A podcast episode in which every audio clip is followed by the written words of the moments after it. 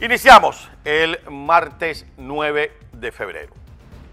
Y como yo dije que hay que tocar campanas para que la gente escuche, les voy a, colocar este pequeño fragmento de una información que ha sido o es titular en las diferentes eh, páginas, portales y medios informativos y les comento. Y hemos también concretado el paso que daremos el próximo 26 de febrero, cuando demos vida al comando especializado en el ejército contra el narcotráfico y las amenazas transnacionales. Esta fuerza que será lanzada el próximo 26 de febrero nos dará a nosotros con plena instalación en el mes de mayo una capacidad cada vez más fuerte para enfrentar los eslabones de esa cadena.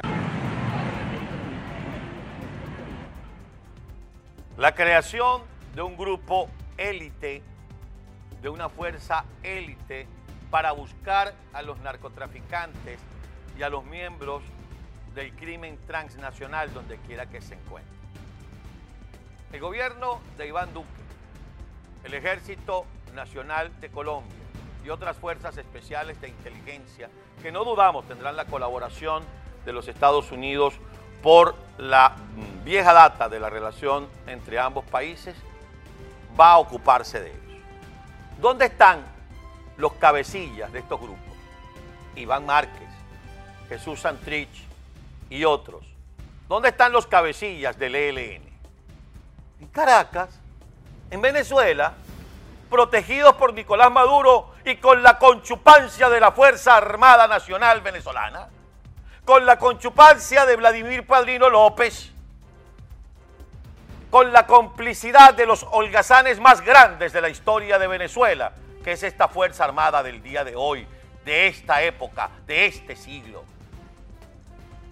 Y todavía, y lo comentaba yo la semana pasada, recordábamos con orgullo en algunos momentos a principios de este siglo cuando tuvimos la desgracia de iniciar esta era oscura en Venezuela Recordábamos con orgullo, reitero, que la Fuerza Armada venezolana había desalojado a la guerrilla, que la Fuerza Armada venezolana había acabado con la insurrección armada, que la Fuerza Armada venezolana había repudiado la invasión por Machurucuto de las fuerzas y tropas de Fidel Castro.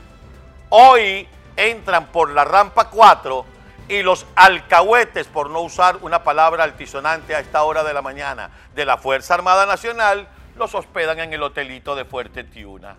Sinvergüenzas, alcahuetes, celestinos, holgazanes, vividores, ladrones, indignos. Eso es lo que son. Porque lo que debería ser una fuerza armada digna y útil a la patria es decirle a Nicolás Maduro, entrégueme a esos malandros, ir hacia donde el presidente Duque y decirle, aquí están estos delincuentes.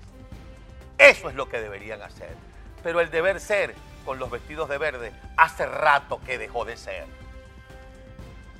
Pero va a pasar, va a pasar y no porque vaya a salir un militar útil y digno a la patria, sino porque se va a producir la captura de esta fuerza internacional del crimen, que es mentira que son guerrillas porque son una fuerza ideológica de izquierda, ni de izquierda, ni de derecha, ni de centro son unos delincuentes, son el cartel del narcotráfico más grande y más poderoso del mundo y que ahora forman parte de un gobierno, del gobierno usurpador de Nicolás Maduro, que Hugo Chávez les abrió la puerta desde que era candidato presidencial y nadie se atrevía a poner el dedo en la llaga, la cuerda de alcahuetes, de celestinos, que en la Fuerza Armada y en algunas fuerzas políticas han destrozado a Venezuela.